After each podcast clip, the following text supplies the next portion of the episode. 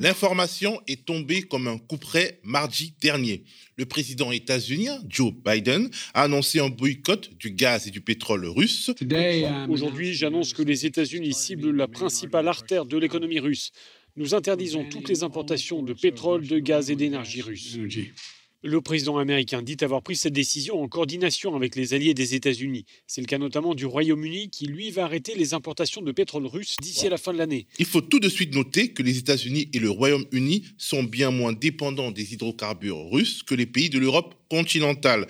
Bien entendu, cette annonce de Joe Biden n'est pas faite pour endiguer un phénomène inquiétant, celui de la flambée des cours du pétrole qui fait craindre le pire, notamment à Bruno Le Maire, ministre français de l'économie. Le prix du baril de pétrole atteint 130 dollars le baril.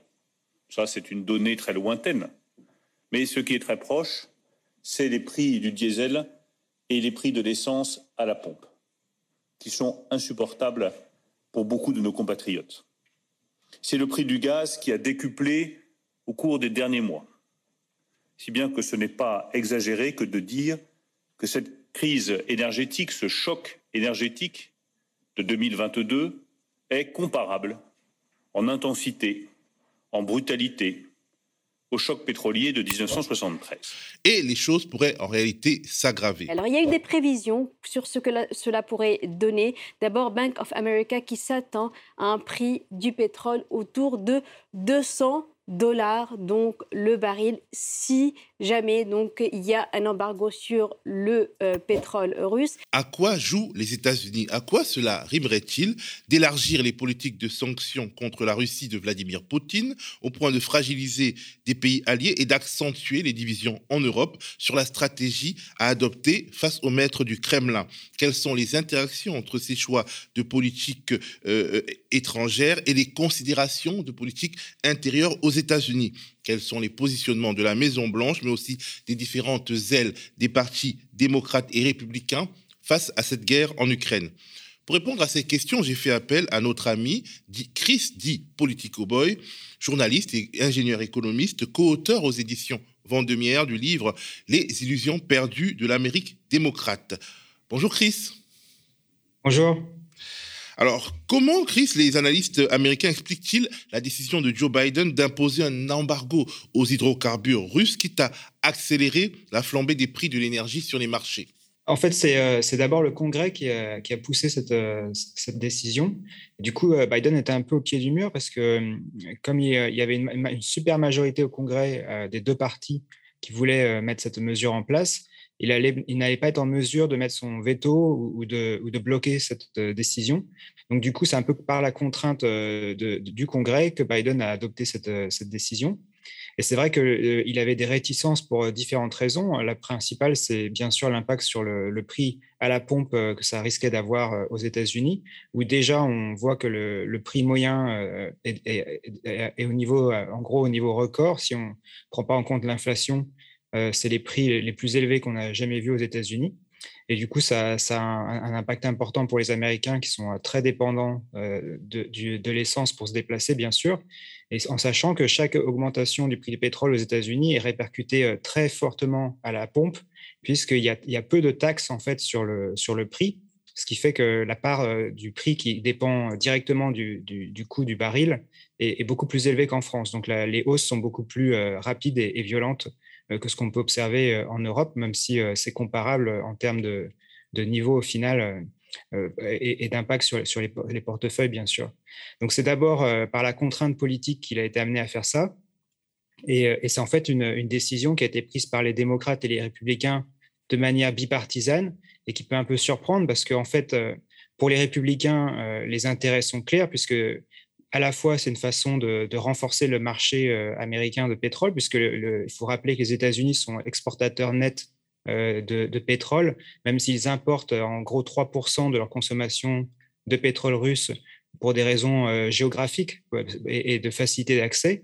Donc, euh, c'est une façon d'améliorer les profits et la rentabilité du secteur pétrolier américain. Et puis, c'est aussi pour les, républicains une manière de, fragiliser politiquement les démocrates à neuf mois des élections de mi-mandat puisqu'on sait qu'en général, euh, le parti qui est au pouvoir est très fortement pénalisé lorsque le, prix de l'essence euh, est trop élevé. Et en, particulier, si ça, si ça crée un ralentissement économique, ce serait une double punition pour les démocrates. Donc l'intérêt des, des, des, républicains est assez clair, celui des démocrates l'est un peu moins. Euh, bon, la population américaine est, vraiment choquée par, euh, la guerre euh, en Ukraine. Et, les sondages qu'on a vus montrent qu'ils la plupart des Américains sont favorables à ce type de mesures. Peut-être qu'ils le seront moins quand ils, verront l'impact que ça a sur leur niveau de vie, mais pour l'instant, en tout cas, les, images dramatiques qui viennent d'Ukraine, tout, ça encourage la population à, demander des mesures fortes et donc fait que politiquement, au court terme au moins, euh, c'est plutôt, euh, ça va dans le sens de l'opinion de faire cette décision. Mais les élections de mi-mandat, elles auront lieu quand? Euh, Début novembre 2022. Bah, d'ici novembre 2022, de l'eau aura coulé sous les ponts. Alors, si je comprends bien, les démocrates sont mus par une sorte de, euh, de, de, volonté de ne pas donner l'impression d'être indifférents au, malheur des Ukrainiens et les républicains jouent un jeu un peu plus euh, tordu. Alors, est-ce, pourquoi euh, est-ce que tu attribues le désir de faire monter les, intérêts des pétroliers américains, pourquoi tu les attribues spécifiquement aux républicains? Est-ce que les démocrates n'ont pas quelque chose à y gagner? Euh, disons que les, élus, euh, les États qui sont les plus producteurs de pétrole, comme le Texas, euh, sont surtout représentés par des, républicains au Congrès, pas uniquement, mais c'est quand même le, parti dominant. et puis, c'est les, compagnies pétrolières qui financent de manière la plus généreuse les campagnes des élus républicains, alors que les démocrates, c'est assez mal vu maintenant euh, quand on est un démocrate, d'accepter des financements euh, de, la part des, pétroliers. Donc il y, a, quand même un, intérêt politique euh, plus fort du côté républicain, beaucoup plus fort, même s'il y a certains élus démocrates qui peuvent aussi être, être, être, dans le, être intéressés à ça. Vu de l'étranger, on a l'impression que, une fois de plus, les États-Unis ne font que défendre leurs intérêts, leurs intérêts à tout prix, au détriment euh, bah, des intérêts de leurs alliés, parce que euh, les pays européens ont été pris de court, notamment l'Allemagne qui est extrêmement dépendante des hydrocarbures russes, ont été un peu pris de court. Alors, il y a des nuances en politique aux États-Unis, mais vu de l'extérieur, on a l'impression que voilà, les Américains n'en font qu'à leur tête sur un conflit qui n'est pas sur leur continent. Est-ce que les gens se rendent compte qu'en Europe, et, et, pire dans les pays du tiers-monde, cette stratégie en fait de la terre brûlée en termes de, prix du pétrole peut être mal comprise j'ai pas l'impression que c'est un, souci euh, important aux États-Unis. et bien sûr, c'est la position de, l'Allemagne en particulier est, mentionnée, mais euh, c'est c'est pas vraiment une préoccupation majeure. Ils sont plus inquiétés euh, directement par les, prix à la pompe chez eux et, les répercussions potentielles sur l'économie, sachant que même s'ils sont effectivement peu dépendants en termes de volume de, du gaz et du pétrole russe, bah, comme ça, un marché mondial, les prix se répercutent pour tout le monde, en fait. Donc après, il y a aussi d'opportunités potentielles pour de, moyen terme et de long terme pour les États-Unis à conquérir le marché gazier européen. Donc, quitte à, sur le court terme à provoquer des remous, il y a peut-être aussi cette considération qui est prise en compte par les décideurs sur le long terme. Mais on a quand même l'impression que c'est aussi une, décision qui est poussée par la, charge émotionnelle qui est induite par le, côté dramatique du conflit et, qui se ressent dans, les, sondages d'opinion. Et pour les démocrates, c'est peut-être aussi une, manière de désamorcer les critiques, puisque en gros, les républicains, qui pourtant, euh, une, fraction des partis républicains étaient très euh, euh, indulgents ou presque pro-Poutine dans un sens, euh, s'est retourné contre Biden en l'accusant de ne pas avoir fait assez euh, pour empêcher cette guerre, de ne pas avoir été sur une position assez ferme vis-à-vis de, la Russie. Donc c'est aussi une manière pour les démocrates de montrer qu'ils font tout ce qu'ils peuvent maintenant pour, euh, pour punir Poutine et donc pour ne pas être accusés de laxisme. Alors une polémique fait rage aux États-Unis. Pour rééquilibrer l'offre et la demande, le gouvernement américain serait prêt à faire des gestes en direction de pays comme l'Arabie saoudite, euh, avec qui euh, les démocrates avaient, pris quand même un peu de distance, contrairement à la France, notamment après la fameuse affaire Jamal Khashoggi, ce journaliste qui avait été euh, tué dans des conditions atroces par, manifestement en tout cas par des personnes liées au régime saoudien. des, gestes aussi en direction du Venezuela afin qu'ils augmentent leur production. Et cette stratégie ne fait pas que des heureux, si j'ai bien compris. Oui, enfin, déjà, il faut souligner un peu le côté euh, euh, paradoxal du, fait que pour euh, punir un, dictateur et, et, s'opposer à une situation humanitaire catastrophique en, Ukraine. On, est en train de réhabiliter potentiellement un autre dirigeant autoritaire, on va dire, donc le, en Arabie saoudite, sachant que l'Arabie saoudite est elle aussi engagée dans une guerre au Yémen qui a une guerre aussi illégale illégale et puis qui, dont l'impact humanitaire est pour l'instant euh, pire, en tout cas, que, ce qu'on a pu observer en Ukraine, euh, puisque c'est une guerre qui dure depuis des années et qui est faite avec, euh, les armes vendues par, par les États-Unis et la France, notamment à l'Arabie saoudite. Et donc ça, c'est et, le Congrès américain avait tenté de s'opposer. ils ont même voté une loi pour pour, pour empêcher les, les États-Unis de continuer de fournir des armes et du renseignement à l'Arabie saoudite. Mais apparemment, dans les faits, il y a encore euh, une, contribution américaine à ce conflit. Donc, en fait, c'est assez paradoxal de se, de, se retourner vers l'Arabie saoudite. On voit que c'est surtout euh, euh, l'effet du traitement médiatique qui fait que l'opinion publique ne voit pas du tout les deux, les deux situations de la même façon. Donc, aussi, du coup, le, fameux ethnocentrisme euh, blanc qui euh, joue quand même beaucoup dans cette crise en Europe et peut-être qu'ici euh, en France notamment où on considère il y a des, réfugiés meilleurs que les autres et on peut aussi considérer que quelque part aux États-Unis ça joue ou bien c'est pas le cas? Ou bien c'est juste une sorte d'aveuglement général aux réalités internationales? Il y a peut-être un, côté identification euh, du public vis-à-vis des, images et, du traitement médiatique, oui, mais il faut voir aussi qu'aux États-Unis, ça fait des années que la, Russie est, présentée comme l'ennemi absolu. Donc forcément, quand, la Russie euh, commet des crimes de guerre, bah, l'opinion se mobilise fortement, alors que l'Arabie saoudite, ça a toujours été un allié, euh, une relation assez ambiguë, mais, euh, mais, plutôt amicale. Donc du coup, il n'y a pas cette, charge émotionnelle et ce, narratif en place qui, provoque ces réactions. Et alors qu'au Venezuela, par contre, puisque Biden a aussi été frappé à la porte de Maduro, là, ça, gêne un peu plus parce que c'est un régime qui a été souvent décrié dans les médias. Et C'est ça qui est fou, parce que objectivement, le pouvoir vénézuélien est beaucoup moins grave que le pouvoir saoudien. Enfin, de très loin d'ailleurs. Ah, je, moi, je ne je, suis, pas, je suis pas spécialiste de, ah ces choses-là. Il suffit d'ouvrir les rapports d'Amnesty International ou des, des, grandes ONG de défense des droits de l'homme. Il y a des problèmes au Venezuela, mais en, Arabie Saoudite, il y a des très, très, très, très, très graves problèmes, et notamment euh, en raison de, de, leur. Euh, de, leur menée euh, au Yémen et aussi du sort globalement qui est fait aux, immigrés ou, ou, aux femmes. Enfin, je veux dire, c'est quand même. Aux opposants en général, oui, qui sont. oui, oui, bien sûr.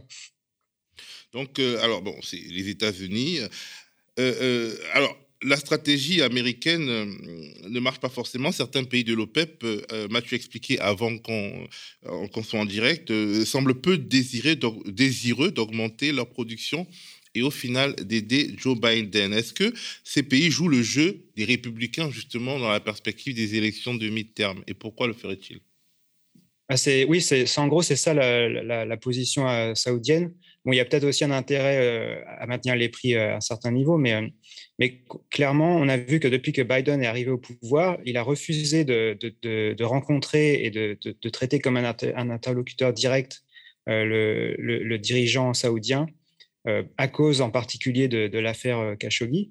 Et donc, et, il y avait déjà avant, avant, avec Obama une volonté de réduire les liens avec l'Arabie saoudite en particulier pour, euh, pour signer l'accord euh, sur le nucléaire en Iran. Donc tout ça, ça a changé avec Trump. Et maintenant que Biden revient au pouvoir, bah, la, relation euh, entre les États-Unis et l'Arabie saoudite s'est de nouveau détériorée. Et donc les Saoudiens essayent euh, et c'était déjà le cas avant euh, le conflit en Ukraine, ils essayent de, maintenir les prix élevés euh, du pétrole pour, pour affaiblir politiquement les démocrates, en espérant permettre le retour au pouvoir des républicains rapidement, puisque les républicains sont beaucoup plus alignés sur les intérêts saoudiens et, sur les intérêts d'Israël. Donc, donc c'est et, beaucoup plus agressif envers l'Iran. Donc tout ça, c'est un jeu aussi de l'Arabie saoudite qui cherche à, à, défendre ses intérêts en fait euh, en, impactant sur la politique intérieure aux États-Unis. Mais globalement, on a l'impression que justement tout ce petit jeu euh, euh, n'arrange personne, puisque redonner de la puissance sur la scène internationale à l'Arabie saoudite, ça n'arrange ni les États-Unis ni le monde en réalité.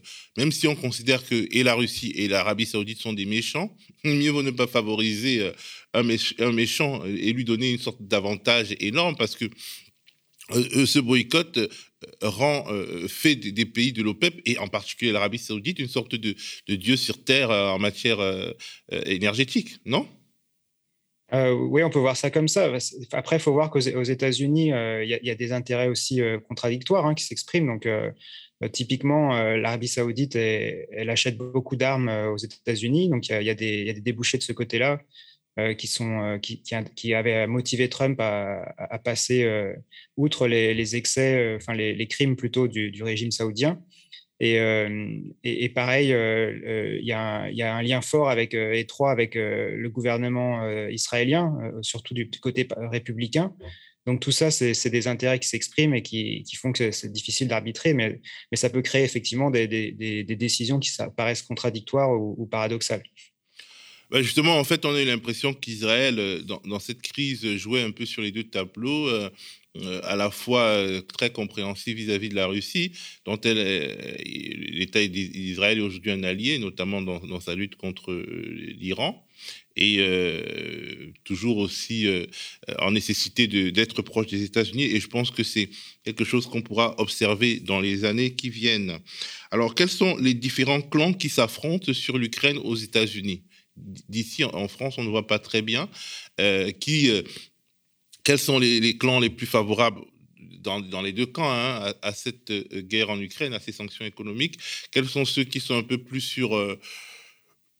sur plus en distance. par exemple, j'ai vu que la, parlementaire Ilan Omar, une parlementaire démocrate, avait évoqué les dangers de, remettre des armes à des groupes, euh, disons, à, des groupes de résistance mal identifiés. Est-ce que, par exemple, euh, cette question-là est, partagée par un certain nombre de, euh, de forces politiques aux États-Unis? Oui, bah, en gros, depuis que le conflit a, éclaté, il y a quand même un, consensus très fort aux États-Unis des deux parties pour, en gros, faire payer le prix le plus fort possible à la Russie pour, pour ce, crime. donc, du coup, les, voix dissidentes, entre guillemets, où, l'opposition s'exprime peu. au Parti républicain, il y a, y a, on va dire, l'aile establishment, donc les, les, les, néoconservateurs les plus classiques qui sont très agressifs. On a même vu certains sénateurs évoquer l'assassinat de Poutine. Donc là, il y a une ligne vraiment très, euh, ferme et très agressive euh, vis-à-vis de la Russie et donc en faveur euh, d'un armement important des, Ukrainiens, etc., et des sanctions drastiques. Et, et le, Parti démocrate, dans son ensemble, suit la même chose, mais avec une ligne un peu plus modérée, parce qu'ils sont quand même en responsabilité et sont conscients du fait qu'il ne faudrait pas que le conflit dégénère en, conflit nucléaire ou embarque les États-Unis. Donc ça, c'est quand même un consensus assez fort. À l'extrême droite, il y a encore des voix qui s'expriment pour euh, critiquer euh, à la fois euh, la politique de Biden et, l'implication des, États-Unis dans le conflit. Et, à, gauche, c'est plutôt donc à la fois une, critique, enfin, essayer quand même d'expliquer que les, États-Unis ont une part de responsabilité dans, la situation qui a conduit et provoqué cette invasion et, euh, d'essayer de, tempérer les, ardeurs, donc en, mettant en question certaines décisions, en particulier effectivement la livraison d'armes. Parce qu'on a vu que Hillary Clinton euh, s'était exprimée euh, en, gros pour dire qu'il fallait faire de, l'Ukraine le prochain Afghanistan des Russes. elle avait dit, bon, dans les années 80, on a fait ça, ça a eu quelques conséquences déplaisantes, mais c'est pas grave. Alors qu'en fait, les conséquences déplaisantes, ben, enfin, on les connaît, c'est le 11 septembre et, puis ensuite les 20 ans euh, de, présence américaine en, euh, aux États-Unis, euh, en Afghanistan. En réalité, pour, disons, faire un sort aux Russes en Afghanistan, à l'époque, les Américains ont armé des terroristes, des djihadistes qui finalement euh, sont les talibans d'aujourd'hui. Hein. Enfin, les talibans d'aujourd'hui sont dans la, continuité de, ces groupes armés financés par les États-Unis. Et en fait, aujourd'hui, euh, les, craintes, ce serait de voir des armes entre les mains de groupes douteux d'extrême droite, voire néo-nazis en Ukraine, même si, bien entendu, il n'est pas question de considérer que l'armée ukrainienne est néo-nazie. Il y a des groupes néo-nazis et, le fait de, d'évoquer l'Afghanistan, ce parallèle, forcément, ça pose des questions. Est-ce que ces questions s'expriment aux États-Unis? Ah, comme je disais, c'est vraiment minoritaire, mais oui, euh, du côté de la, gauche euh, démocrate, la gauche radicale, il y a quand même euh, des questions qui sont posées sur, sur la stratégie de long terme. Et puis tout simplement aussi, c'est parce que là, on est dans une dynamique de, punir et d'infliger maximum de dégâts à l'économie et, à la Russie mais euh, c'est plutôt à, la gauche qu'on va voir des questions euh, surgir comme euh, savoir d'accord mais alors c'est quoi la porte de sortie et, donc un souci quand même de privilégier la diplomatie si possible et d'avoir une vision un peu plus long terme que simplement réagir dans l'immédiat en, fournissant un maximum d'armes de manière sans, sans, réel discernement de savoir comment on va ensuite les, tracer et, dans quel qui est-ce qui va les recevoir est-ce qu'il y a des, interrogations de fond euh, intellectuelles, euh, philosophiques aux États-Unis sur justement un monde euh, qui est désormais dominé, encore plus dominé aujourd'hui par par la géopolitique des matières premières Est-ce que euh, la question, par exemple, de l'indépendance énergétique euh, des différents pays euh, se pose Je vois que les États-Unis évoquent la question de, de, de, de, vendre à l'export des, pompes à chaleur qui permettraient peut-être d'être moins dépendants des, des, sources d'énergie fossile. Ah oui, c'est un peu la bonne surprise, entre guillemets, de, cette situation par ailleurs dramatique. C'est Biden avait, euh, tenté de, mettre en place un vaste plan de transition énergétique aux États-Unis et ce plan a été bloqué au Congrès par une minorité de sénateurs démocrates très liés aux intérêts du, charbon et du, pétrole.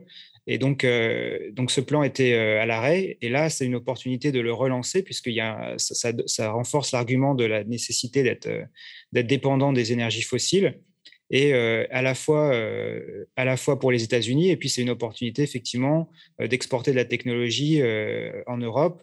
Donc il y, a quand même cette remise en cause de la dépendance aux hydrocarbures, en particulier des régimes peu recommandables. Donc non enfin, la Russie en est un, mais c'est pas le, pas le seul. Donc il y a cette, cette réflexion qui se met en place et, ces arguments qui sont déployés par l'administration Biden.